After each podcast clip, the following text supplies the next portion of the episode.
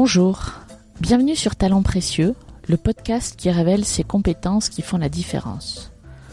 Je suis Amélie Dag et avec Perrine Corvézier, nous dirigeons le cabinet Human Learning Expedition ou HLX qui produit ce podcast. Pour tout savoir sur ce que nous faisons et retrouver les références de cet épisode, rendez-vous sur le site humanlx.com h u m a n l x.com. Ce jour-là, c'est la première fois vraiment que j'ai été amené à me poser la question de qu'est-ce que c'est que l'intérêt général? Qu'est-ce qui est bien pour les gens en général? Et euh, qu'est-ce que ça justifie?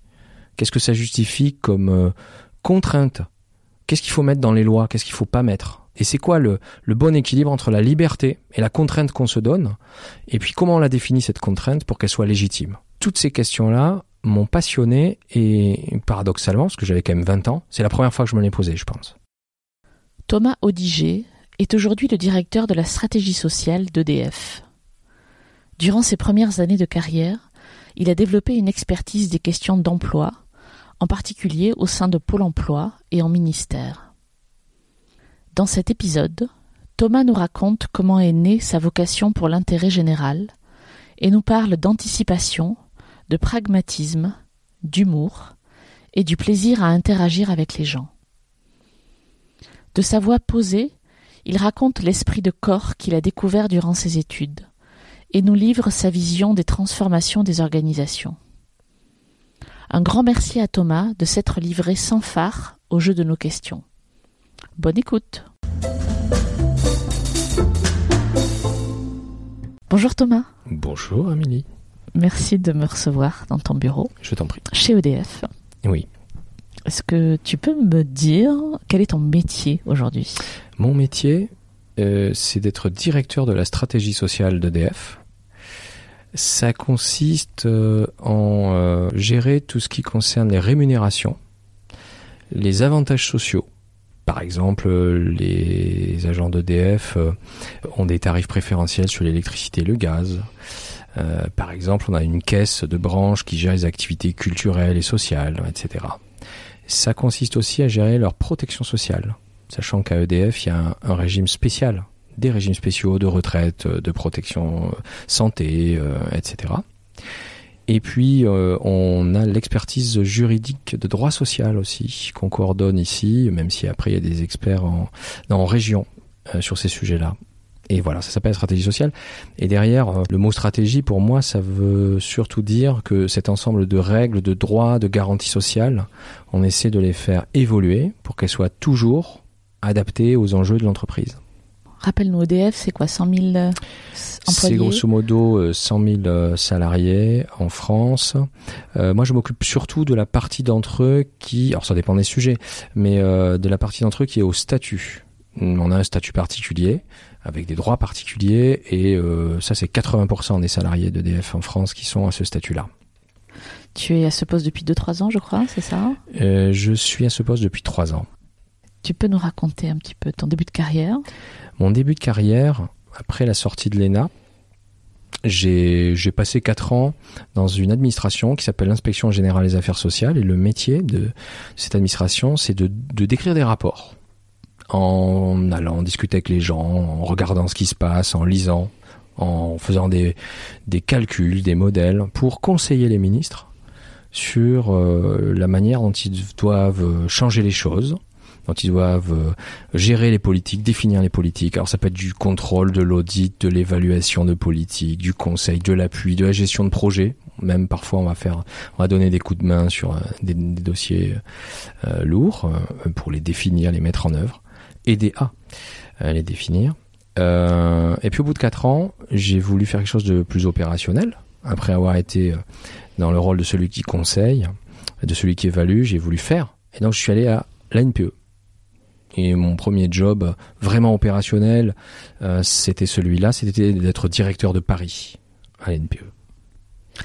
Tu as fait l'ENA. J'aimerais oui. bien que tu me racontes comment on se Comment on a un jour l'idée de faire l'ENA En tout cas, toi, comment ça t'est venu alors moi, je peux dater très précisément le jour où l'idée m'est venue. c'était un mardi.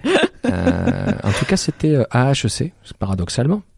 C'était un jour où j'ai eu mon premier cours de droit constitutionnel. Et ce jour-là, c'est la première fois vraiment que j'ai été amené à me poser la question de qu'est-ce que c'est que l'intérêt général? Qu'est-ce qui est bien pour les gens en général? Et qu'est-ce que ça justifie? Qu'est-ce que ça justifie comme contrainte? Qu'est-ce qu'il faut mettre dans les lois? Qu'est-ce qu'il faut pas mettre? Parce que derrière, euh, c'est la liberté des gens qui est limitée. Qu'est-ce que ça justifie comme chose qu'on met en commun comme politique euh, où il va y avoir des moyens, où il va y avoir de la contrainte? Et c'est quoi le, bon équilibre entre la liberté et la contrainte qu'on se donne? Et puis comment on la définit cette contrainte pour qu'elle soit légitime? Le rôle de la loi, euh, le rôle des juges. Toutes ces questions-là m'ont passionné et paradoxalement, parce que j'avais quand même 20 ans, c'est la première fois que je me les posais, je pense. Et à partir de là, je me suis dit, j'aimerais bien faire des métiers, remplir des missions qui sont autour de ça. Parce qu'on participe toujours à ça quand on est dans une entreprise, dans une association euh, ou simplement un citoyen. Mais moi, j'avais envie de, de, faire euh, partie de ceux qui font vivre ce système, qui le définissent et qui le, qui le gèrent et qui le font évoluer. Et euh, bon, c'est pas c'est pas un secret. Un des bons moyens pour accéder à des métiers, à des postes où on peut faire ça à un niveau vraiment intéressant, c'est de passer l'ENA. Donc j'ai pas passé l'ENA pour passer l'ENA. En plus, j'étais à HEC, donc j'avais déjà fait une école euh, où j'estimais que, que ça donnait des opportunités, etc. Mais euh, pour accéder à un certain nombre de métiers où j'allais pouvoir répondre à ce, à ce désir de, de participer à l'action publique, l'ENA, c'était vraiment une des bonnes portes, pas la seule, mais probablement la, la, plus adaptée. Ça ressemble à une vocation, ce que tu décris quand même. Hein. ah oui? Ouais. ouais. Hmm. Puis là, c'est vraiment une vocation, c'est-à-dire qu'il y a une voix. Là, c'est, je me souviens, d'ailleurs, le prof ce jour-là, c'était un jeune auditeur du Conseil d'État qui s'appelle Thierry Xavier Girardot. Et je l'ai revu après, évidemment, puisqu'après. Euh, bah, c'est lui qui a bah, je suis, je suis allé dans cet univers-là. Et j'ai travaillé avec lui à deux reprises et à chaque fois je, je le revois et je lui dis bah vous, vous avez changé ma vie, je vous le rappelle. Merci. Regardez où j'en suis. La première fois il avait oublié. C'est vrai. Et bon, maintenant à chaque fois qu'on se croise, euh, je le regarde, il fait oui oui. Je, il a un air de dire oui je sais, j'ai changé ta vie. je sais que c'est moi. Je vais à présent te poser la question un peu particulière qu'on pose dans ce podcast à tous nos invités. Est-ce que tu pourrais me raconter un épisode ou même un moment de ta vie professionnelle qui est particulièrement mémorable parce que tu as réussi, tu as connu une réussite, un succès, alors qui est peut-être visible, hein, ou qui est euh, un succès à tes yeux. Je pense que le moment euh, de ma vie professionnelle où je trouve que j'ai participé fortement à une réussite dont je suis fier, j'étais loin d'être le seul, c'est la création de Pôle Emploi tout en étant conscient que Pôle Emploi, quand on l'a créé, euh, très rapidement euh, avait ses limites, hein, puisque euh, il a fallu fusionner deux grandes administrations en fait, au sens large du terme, les ACEDIC qui payent les assurances, l'assurance chômage, et puis la NPE qui aide les les demandeurs d'emploi à trouver un emploi et les entreprises à, recruter. Les plus jeunes ne s'en souviennent pas, mais effectivement, et oui, je préfère le, le, préciser. tu fais bien de le dire. et et, l'idée était de, en fusionnant les deux, euh, c'était d'augmenter la, force de frappe euh, à la disposition de, des demandeurs d'emploi et des entreprises pour lutter contre le chômage. Bon, il y avait plusieurs raisons. Il y avait des raisons aussi financières, des raisons d'économie d'échelle, mais il y avait aussi des, synergies entre le fait de d'aider la personne à, à avoir venir en lui versant un revenu de remplacement et le fait de l'aider à se projeter dans l'avenir. Euh, une fois qu'on a dit ça, euh, on est en 2009. C'est le moment où la crise a éclaté depuis un an et où le chômage explose. Donc il a fallu faire cette fusion dans des délais records. Le président de la République de l'époque euh, en avait fait vraiment euh, un, chantier prioritaire et urgent sur fond d'explosion du chômage, donc de la charge de travail des personnes en question. Et donc c'était très difficile. Et en un an, dans l'espace d'un an, moi j'étais chargé de cette fusion en Ile-de-France qui représentait près du quart de l'activité de, ce qui allait devenir Pôle emploi. Dans un contexte difficile, il fallait fusionner 4 ACDIC et une NPE, donc 5 choses. On fusionne en général deux choses. Mais 5 choses, c'est plus compliqué, plus que proportionnellement compliqué. Ne serait-ce que parce que une des premières choses qu'il faut faire, c'est c'est définir qui seront les chefs, quelle sera la ligne managériale.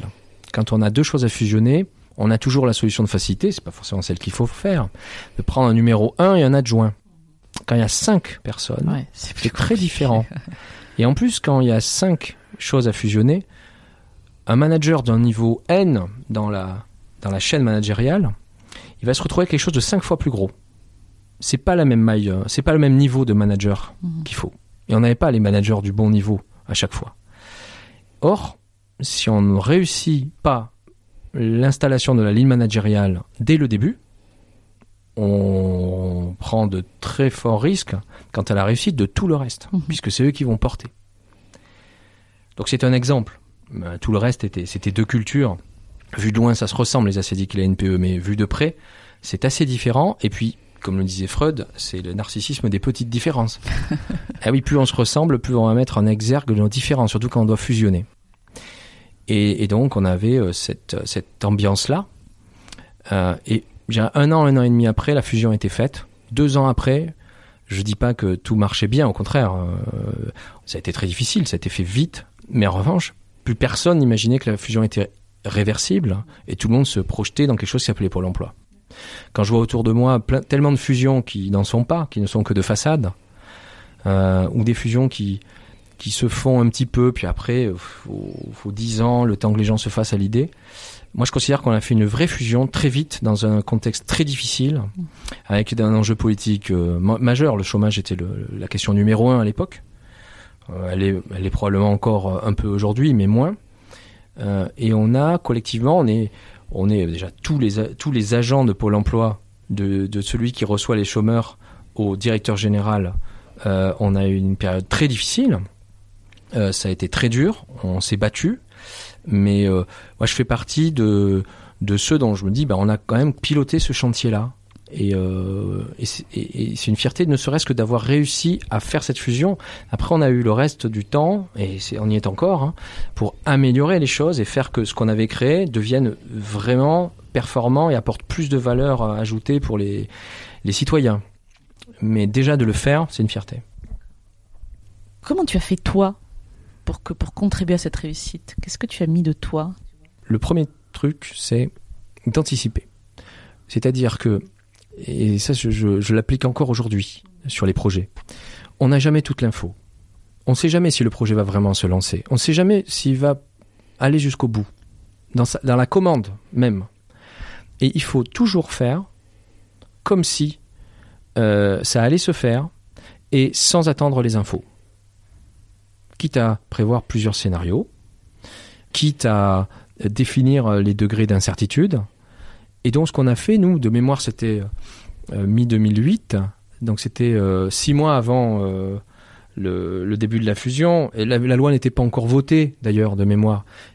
Avec les informations dont, dont on disposait, ben, j'ai mis en place une... Puisque je savais, en revanche, moi, que j'allais être en charge du projet au niveau de l'île de France, c'était de mettre en place avec tous les acteurs qui allaient compter, soit parce qu'ils étaient sensibles, soit, parce qu'ils étaient nécessaires dans la, dans la réalisation du projet, de, s'être mis autour de la table pour déjà faire le diagnostic de tout ce qu'on avait, parce qu'on était cinq structures euh, qui n'avaient pas du tout les mêmes, euh, même les acédiques entre elles n'avaient pas les mêmes euh, règles, les, pas les mêmes processus.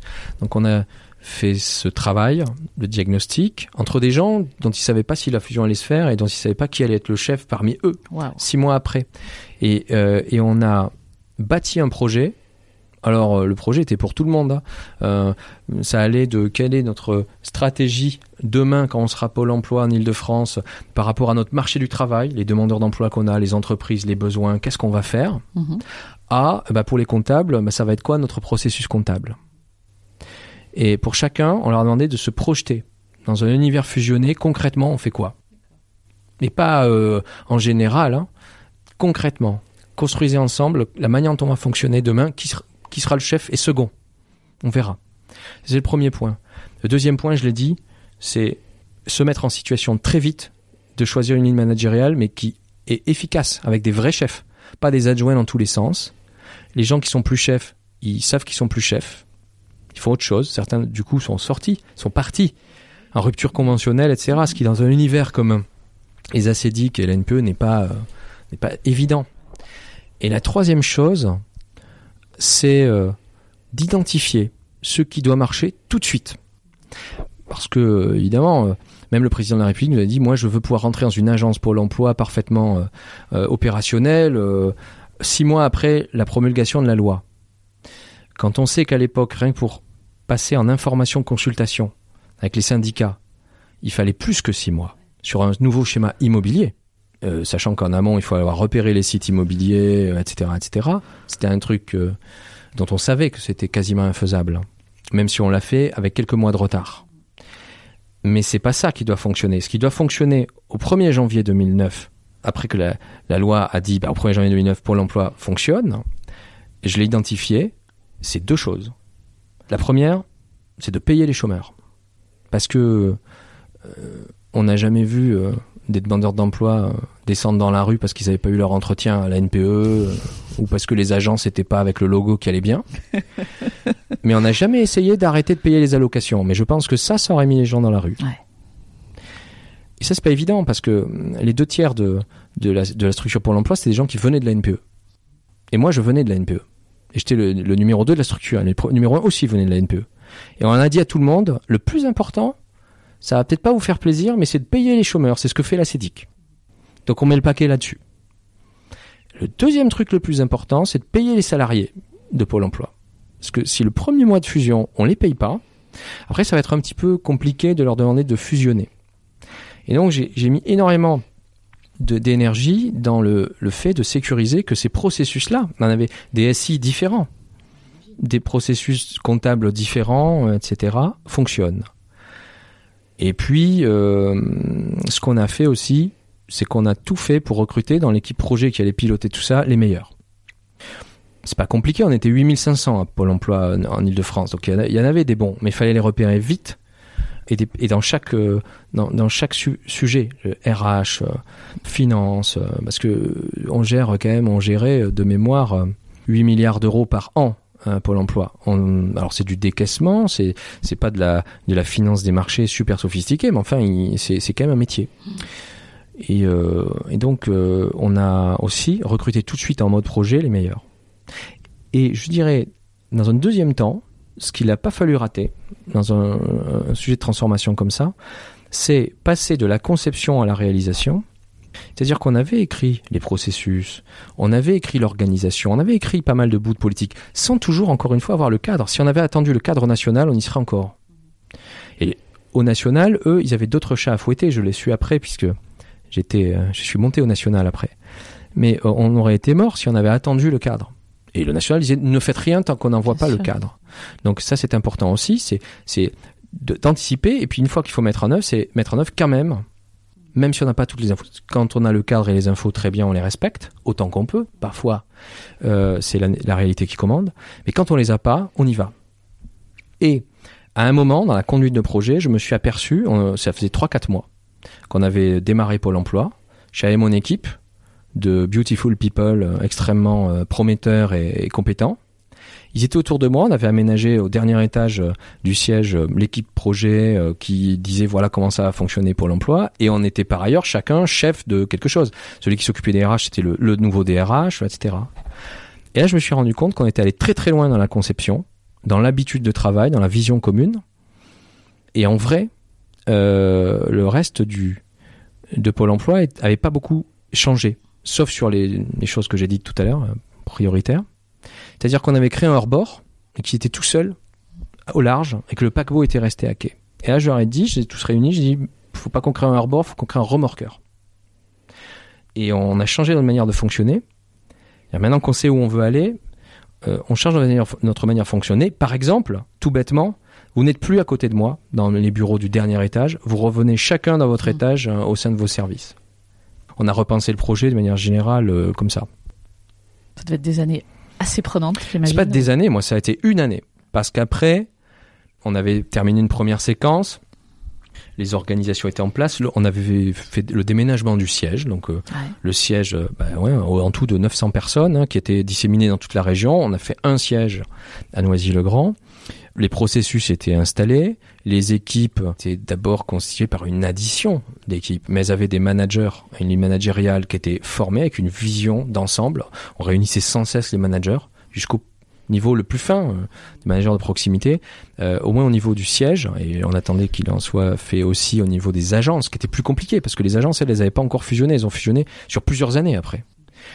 Et on a eu les premières agences pour l'emploi qui ont ouvert. Donc moi, je considérais que le truc était enclenché, mais pour des raisons personnelles, je venais d'avoir un enfant, j'avais beaucoup euh, sacrifié ma vie personnelle à ce projet, donc euh, je suis allé euh, me manifester pour dire maintenant j'aimerais bien un job d'état-major. Ça veut pas dire que je veux rien faire, mais ça veut dire que il, je, faut que je sois un job où on est un peu moins englouti en permanence dans la gestion des difficultés et dans dans la complexité et où on est plus dans un job où on lève la tête du guidon et on dit bah euh, c'est quoi pour l'emploi demain? Une fois qu'on a fusionné, c'est bien de fusionner, mais c'est juste une addition. C'est pour faire quoi? Dans ton histoire, là, moi j'entends, j'interprète, hein, tu as parlé d'une capacité à anticiper, énormément de pragmatisme quand même, euh, une capacité à embarquer des gens d'une façon ou d'une autre, voilà, une forme, je sais pas si une autorité, la conviction de l'influence, une capacité d'adaptation aussi. Ces compétences-là, t'es né avec? Tu les as apprises dans tes diverses études? Alors, je sais pas à quel point je les ai, mais en tout cas, je suis pas né avec, ça c'est sûr, parce que je pense que j'ai été euh, plutôt euh, un enfant euh, pas du tout pragmatique, euh, très cérébral. Je suis fils unique, je suis pas habitué à vivre en collectivité. Mais euh, je pense, bah, je me suis jamais posé cette question, mais je sais que Je sais. euh, je pense que c'est venu du plaisir euh, à interagir avec les gens Ah, que j'ai découvert peu à peu en fait, Ouais. parce que j'étais plutôt un enfant solitaire. Plaisir que j'ai eu à interagir d'abord avec mes mes camarades d'école, d'études, et, et plus j'ai je suis rentré dans la vie professionnelle, plus c'est ça que j'ai aimé. Est-ce qu'il y a une, une compétence ou une posture particulière que tu apprécies vraiment chez les gens avec qui tu travailles? Que ce soit tes, Oui. tes collaborateurs ou tes pairs? Oui, oui. Je me suis pas. euh, Je réponds immédiatement, mais pas parce que je me suis déjà posé la question là encore, mais parce que c'est pour moi ce que j'apprécie. Apprécier, c'est ça veut dire euh, Oui. que ça me parle. Hein, ça veut pas dire que c'est le plus important pour moi, mais ce qui me parle le plus, c'est le recul. Je pense que rien n'est plus dangereux que les gens super investis qui poussent à fond, qui sont certains qu'ils travaillent dans une direction incontestable et que du coup le seul truc qu'il y a à faire c'est de pousser le plus fort possible dans cette direction. Moi, j'apprécie les gens qui se disent que dans ce qu'on fait, il y a au moins matière euh, à une forme de doute, qui parfois mettent de l'humour dans ce qu'ils font, se rendent compte parfois que euh, on peut être caricaturé, euh, qu'on est nous-mêmes, on devient parfois des caricatures de de, ce qu'on fait. J'aime beaucoup ça parce que c'est c'est le plus sûr moyen de faire quelque chose qui sert les finalités. Et en l'occurrence, quand on est dans un service public, d'être utile. Mais euh, ça nous sort de, du conformisme, de la conformité à des processus, à des modes. Et donc, euh, si on revient sur l'histoire de la conduite de projet, ce que je n'aime pas, c'est des gens qui viennent avec des slides euh, où il y a euh, les divers lots du projet avec des smileys. Alors ils en mettent un orange quand même pour faire style et puis le reste euh, parce qu'ils sont tellement bons euh, c'est que c'est vert. Moi j'aime bien les gens qui viennent sans slide et qui disent bon euh, rappelons-nous à quoi sert ce que l'on est en train de faire et voilà ce qui marche, voilà ce qui marche pas, voilà les difficultés qu'on a, voilà comment on essaie de les de les surmonter et pas bon ben voilà on va faire un groupe de travail et on reviendra au prochain comité de pilotage. Et euh, quand quelqu'un dit ça et qu'en plus qu'on voit bien les limites de l'exercice, de la conduite de projet, euh, le manque d'informations qu'on a, euh, etc., euh, les contradictions, y compris euh, les siennes, eh bien moi, quelqu'un qui est conscient de ça, pour moi, il me rassure en fait. Quelqu'un qui n'est pas conscient et qui est absolument certain, qui est hyper aligné, comme on dit, il ne me rassure pas. Je me dis là, on est en risque avec ce- cette personne-là. Et ça, tu le vois euh, à ce qu'il dit, à la posture, à ce que tu entends. Alors en général, ça prend la forme de l'humour, euh, mais parfois c'est dit de manière plus plus sérieuse et carrée. Mais attention, je le distingue bien évidemment du cynisme. Il faut que les gens croient en- à ce qu'ils font, Ouais. et je le distingue aussi de d'une forme de de facilité qui consiste à, à être un peu extérieur, c'est-à-dire c'est pas de ma faute, hein, tout ça ne marche pas, ou euh, une autodérision qui confinerait en fait à, à, à une désinvolture. Pour moi, je veux que les gens soient impliqués, concernés, c'est-à-dire si ça marche pas, c'est aussi de ma faute. C'est une forme de responsabilité, Ouais. mais c'est une responsabilité au carré, c'est-à-dire je suis aussi responsable d'être conscient de mes propres limites. La responsabilité, c'est pas un sacerdoce qui me rend intouchable et, euh, et je suis une espèce de, de victime. Je me donne à mon projet, donc je suis inattaquable parce que même si je me trompe, je suis tellement donné. C'est ça. Non, la, la responsabilité, c'est c'est aussi que bah, j'ai mes limites. Aidez-moi à les traiter. Aidez-moi à, à y répondre. Ouais, donc c'est aussi savoir demander de l'aide. C'est quand même Ouais. euh, ce qui est pas donné à tout le monde, quoi. mais encore une fois, avec recul. Ah ouais. Pas non plus, je suis une victime, j'ai besoin d'aide. Et donc, je trouve souvent une forme d'humour est une bonne manière de montrer du recul. Est-ce qu'il y a des choses que tu aurais aimé apprendre plus tôt dans ta carrière ou dans tes études? Dans mes études, oui, j'aurais aimé apprendre beaucoup plus tôt le droit, et en particulier le droit public. C'est tout bête, mais euh, j'ai fait une prépa HEC et j'ai fait HEC euh, pour découvrir, euh, avec mon premier cours de droit public, que ma vocation était ailleurs. Alors, euh, ça m'a été très utile de, de faire HEC. On, on y rencontre des gens euh, super et on apprend, euh, on a une culture générale de l'entreprise euh, qu'on n'a pas ailleurs. Enfin, si, dans les écoles de commerce, mais en tout cas, pas à l'ENA. Il n'y a pas une culture générale de l'entreprise à l'ENA. Mais j'aurais aimé euh, savoir ce qu'est être citoyen, quel est le système de droit, c'est quoi payer un impôt, pourquoi, quels sont les impôts. Alors, euh, on me dira sûrement qu'il y avait un cours là-dessus dans l'initiation euh, économique et sociale euh, et instruction civique ou autre, mais moi, je ne m'en souviens pas. Donc, ça n'a pas dû être extrêmement... Je suis pas sûre qu'on l'ait eu ces cours-là. donc non. en gros, j'aurais aimé qu'on m'apprenne plus tôt euh, les règles, hein, euh, parce qu'on apprend à être citoyen aussi en travaillant euh, sur d'autres sujets, la culture générale, l'histoire, euh, en travaillant en équipe. Mais j'aurais aussi aimé savoir comment fonctionnaient les institutions du pays, plus tôt. Quitte à apprendre plus tard comment fonctionnaient les diverses couches géologiques du territoire français, le gneiss, le micaschiste, etc. On fait ça en seconde et en première, je sais toujours pas pourquoi. Et on l'a fait plusieurs fois. c'est vrai. Et je, sais je ne savais pas en revanche ce qu'il y avait dans la Constitution française. La Constitution du, du- du terrain, oui, mais pas française. Tu nous as dit ce que tu avais appris à HEC, c'est très clair. Qu'est-ce que tu as appris à l'ENA Qu'est-ce qu'on apprend à l'ENA C'est pas le point fort. C'est pas le point fort de ces écoles. C'est pas des écoles, euh, surtout pas l'ENA d'ailleurs, où il y a euh, un programme, un corps enseignant permanent qui réfléchit. Ah, je sais qu'à HEC il y a ça, mais euh, on en bénéficie surtout la troisième année. En tout cas à l'époque, j'imagine que ça s'est probablement euh, amélioré. Donc c'est pas des écoles en fait. Enfin c'est pas des écoles au sens euh, de formation. C'est des écoles, je, je, je le dis avec des guillemets, mais de la vie. C'est-à-dire qu'on y rencontre des gens, on y baigne dans une atmosphère. HEC, c'est la vie de l'entreprise, au sens large du terme. hein. Derrière, ça peut être une association. Ah ouais. Et l'ENA, on rencontre plein de gens, on va voir des administrations, on rentre dans la logique de certaines politiques publiques, ça peut être euh, les transports, euh, la diplomatie, euh, et on a des stages. Ça, c'est des vrais moments d'apprentissage. Et c'est dommage ait pas, qu'on pense pas le contenu de l'enseignement au regard de ces. Je pense que ça choquerait certaines personnes dont c'est le métier de penser ça à l'ENA et à HEC, hein, mais en tout cas, c'est très insuffisant. Donc moi, ce que j'ai appris à l'ENA, déjà, j'ai rencontré des gens, j'ai été au contact de ce que c'est que la vie, la vraie vie de décideur dans, dans les affaires publiques, et c'est déjà beaucoup. Et puis, ça, c'est quelque chose que j'ai fini par me dire. Ces écoles permettent de construire des réseaux, ça je, ça je l'avais remarqué tout de suite, mais j'ai fini par me dire que c'était, ça avait plus d'avantages que d'inconvénients. Surtout à.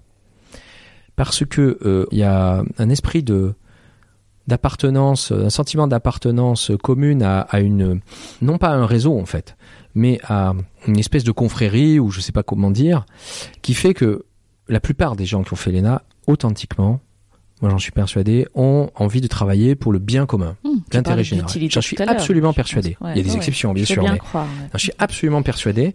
Et c'est pas si fréquent.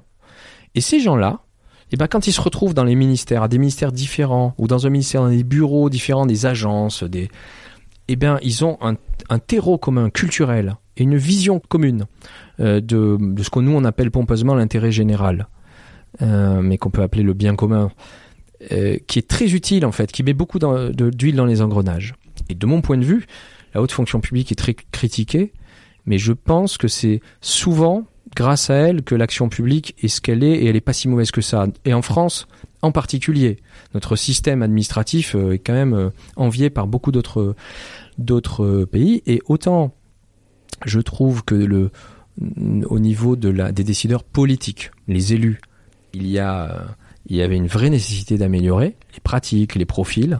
Autant, je trouve que c'est aussi le cas de d'autres d'autres corporations ou d'autres corps représentatifs. Hein, autant je pense qu'on a une, une, fonction publique et une haute fonction publique de qualité et que la formation commune par des écoles, alors ça peut être l'ENA ou autre chose, en revanche, je sacralise pas du tout l'ENA en tant que tel, mais faire passer ces gens par euh, ce, ces modalités de sélection et ces modalités de vie commune, hein, parce qu'on pendant deux ans on vit ensemble, etc.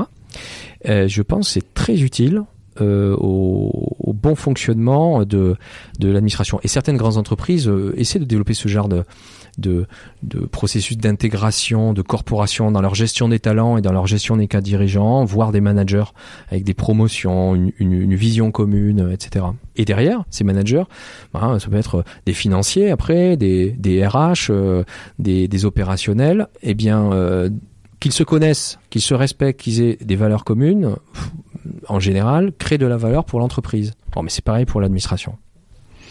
Et ces valeurs communes, justement, qui décriraient euh, les, les anciens de l'ENA, c'est ce sentiment d'utilité, c'est ça, c'est ce bien. C'est pas ce sentiment, cette volonté. Parfois, il y a un sentiment d'inutilité, ça peut arriver.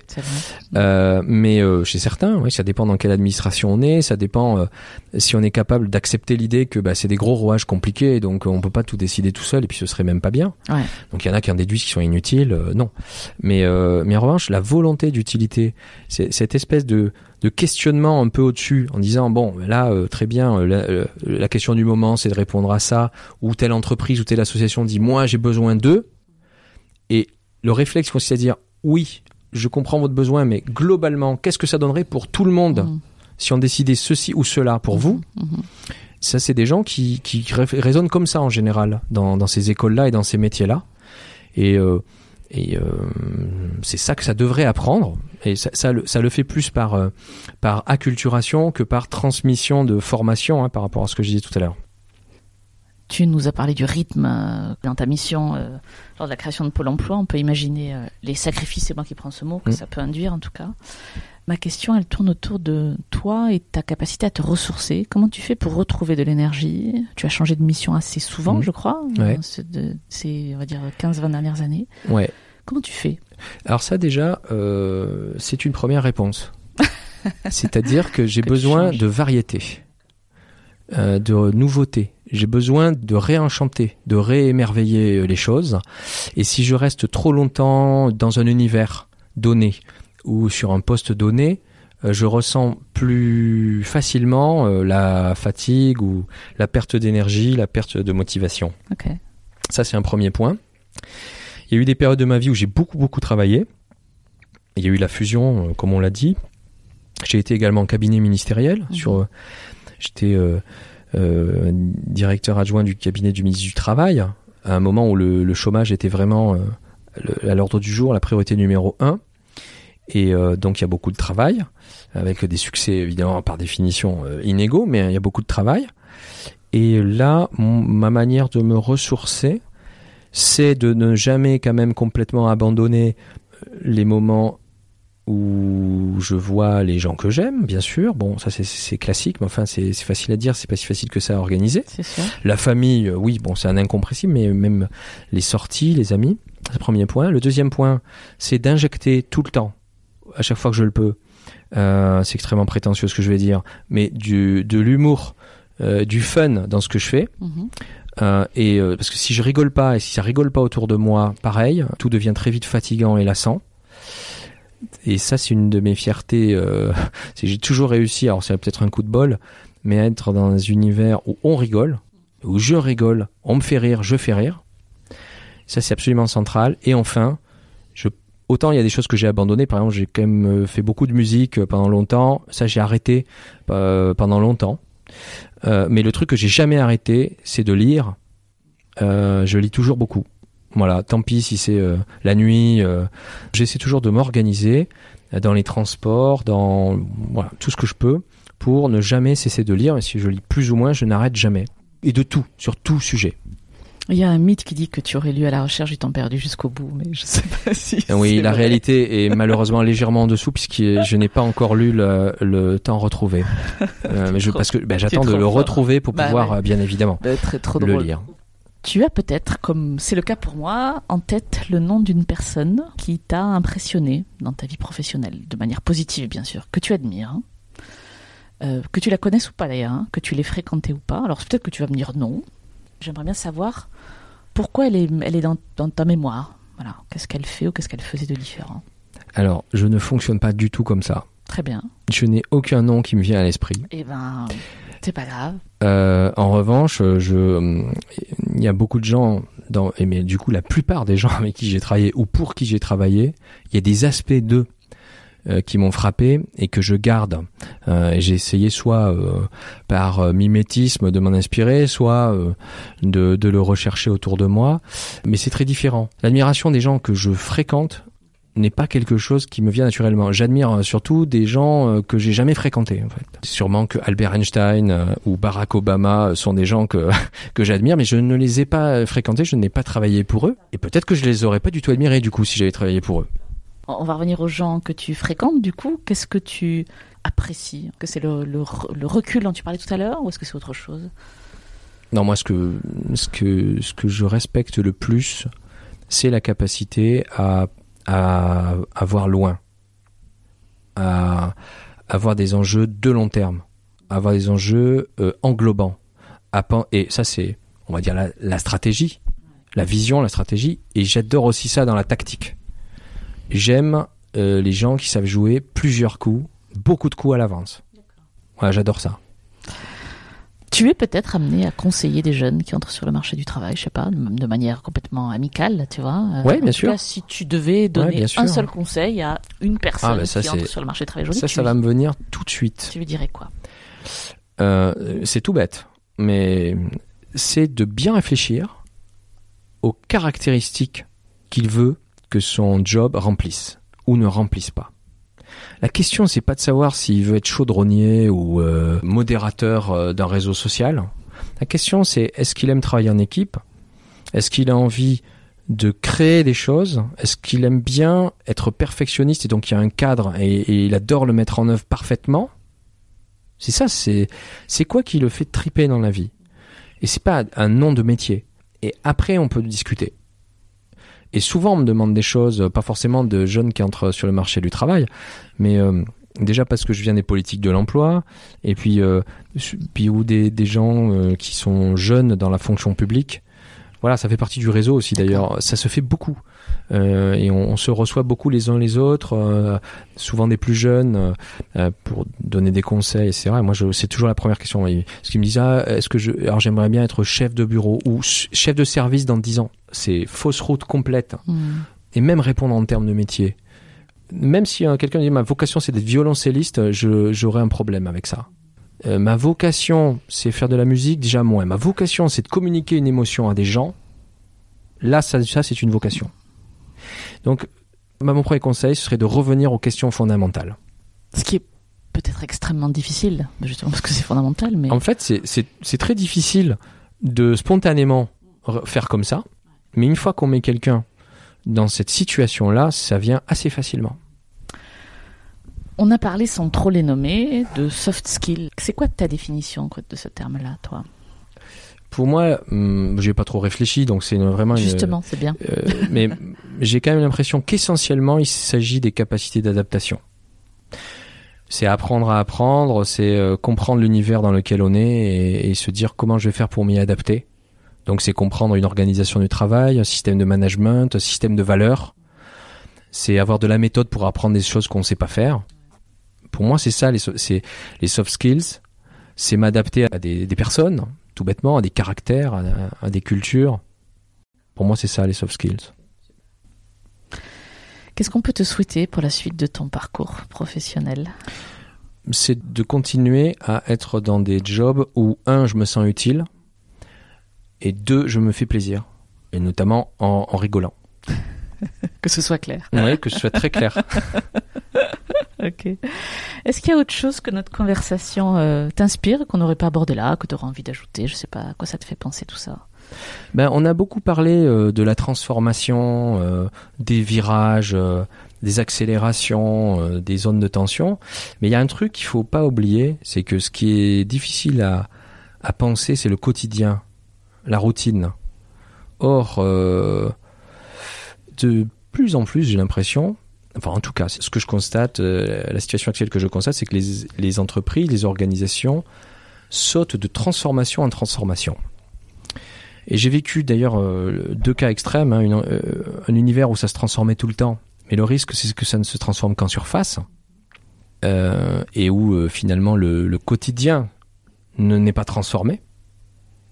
Le quotidien au sens où la manière dont on travaille sur le cœur des choses n'est pas transformée. Et puis, les entreprises ou les endroits où on pense très très fort à la transformation, on en parle tout le temps, mais c'est tellement compliqué parce qu'on veut vraiment transformer le quotidien que bah, c'est pas encore. faut la préparer, ça se pense, et dans les deux cas, c'est une incapacité à saisir le quotidien comme étant euh, le fonctionnement de routine, celui qu'on aura tous les jours, mais que ce ne soit pas quelque chose de fixe, quelque chose d'évolutif tout le temps. Et euh, on met beaucoup d'énergie à penser des transformations pour aller d'un état A à un état B de manière relativement rapide, prendre en déduit qu'on les fait ou qu'on les fait pas. Mais tout ça, dans le meilleur des cas, n'affecte pas le quotidien. Dans le pire des cas, dégrade le quotidien en permanence. Et le quotidien, c'est la mission, le cœur de mission, ce qu'on est censé faire. Il faut commencer par là, c'est un peu ce que tu décrivais. Bah, une transformation, c'est pour changer le quotidien. C'est-à-dire, à, la fin, c'est pas juste, euh, voilà, le, nouveau SI, euh, les nouvelles valeurs du machin, euh, la nouvelle offre de service. C'est concrètement, dans les actes quotidiens, la manière dont vivent les choses. Je fais presque de la phénoménologie, là. et fondamentalement, qu'est-ce que ça change Oui, et comment les gens vivent leur travail, qu'est-ce que ça a changé dans les actes du quotidien, mm. et comment on en vient là. Et moi, je pense que c'est en faisant petit à petit tout le temps, et pas par grands à-coups où on va le faire soit pas, soit de manière artificielle. Et puis surtout comment on les embarque là-dedans. Et, oui, et le problème des managers et des décideurs, je pense, hein, euh, en tout cas moi j'ai vraiment l'impression de d'avoir été là-dedans, euh, c'est qu'on on nous demande beaucoup, de mettre beaucoup d'énergie dans la transformation, mais spectaculaire. Oui. Et, finalement, le reste, on, on, essaie de faire que ça dégrade pas trop les affaires courantes, sans se dire, mais non, mais c'est les affaires courantes que ça doit transformer. Et donc, euh, au mieux, il faut arriver à connecter, dire mais la transformation que je dois faire et le quotidien, c'est la même chose. Et donc comment je fais pour faire que l'un transforme l'autre et que l'un respecte l'autre? Et en tout cas, euh, au minimum, il faut protéger le quotidien et ne pas surinvestir. Et c'est pour autant là où on est attendu, la transformation. Il faut ne jamais cesser d'améliorer le quotidien, la manière dont au quotidien on fait notre métier, nos équipes font leur métier. Merci Thomas. Mais de rien. Nous espérons que vous avez apprécié cet épisode autant que nous avons aimé le préparer et l'enregistrer. Si vous aimez ce podcast, le meilleur moyen de le soutenir est de laisser un avis 5 étoiles et un commentaire sur Apple Podcast. Cela permettra à d'autres de le découvrir également. Abonnez-vous à Talent Précieux, vous serez ainsi notifié des nouveaux épisodes. Talent précieux vous est proposé par Human Learning Expedition ou HLX. Nous concevons et mettons en œuvre des programmes originaux et impactants destinés à révéler et à développer les soft skills des individus pour en faire des acteurs épanouis et performants dans l'entreprise du XXIe siècle. Pour en savoir plus sur HLX, connectez-vous sur humanlx.com, h l x.com ou suivez-nous sur Facebook, sur Instagram sur LinkedIn ou sur Twitter. À bientôt pour de nouveaux épisodes.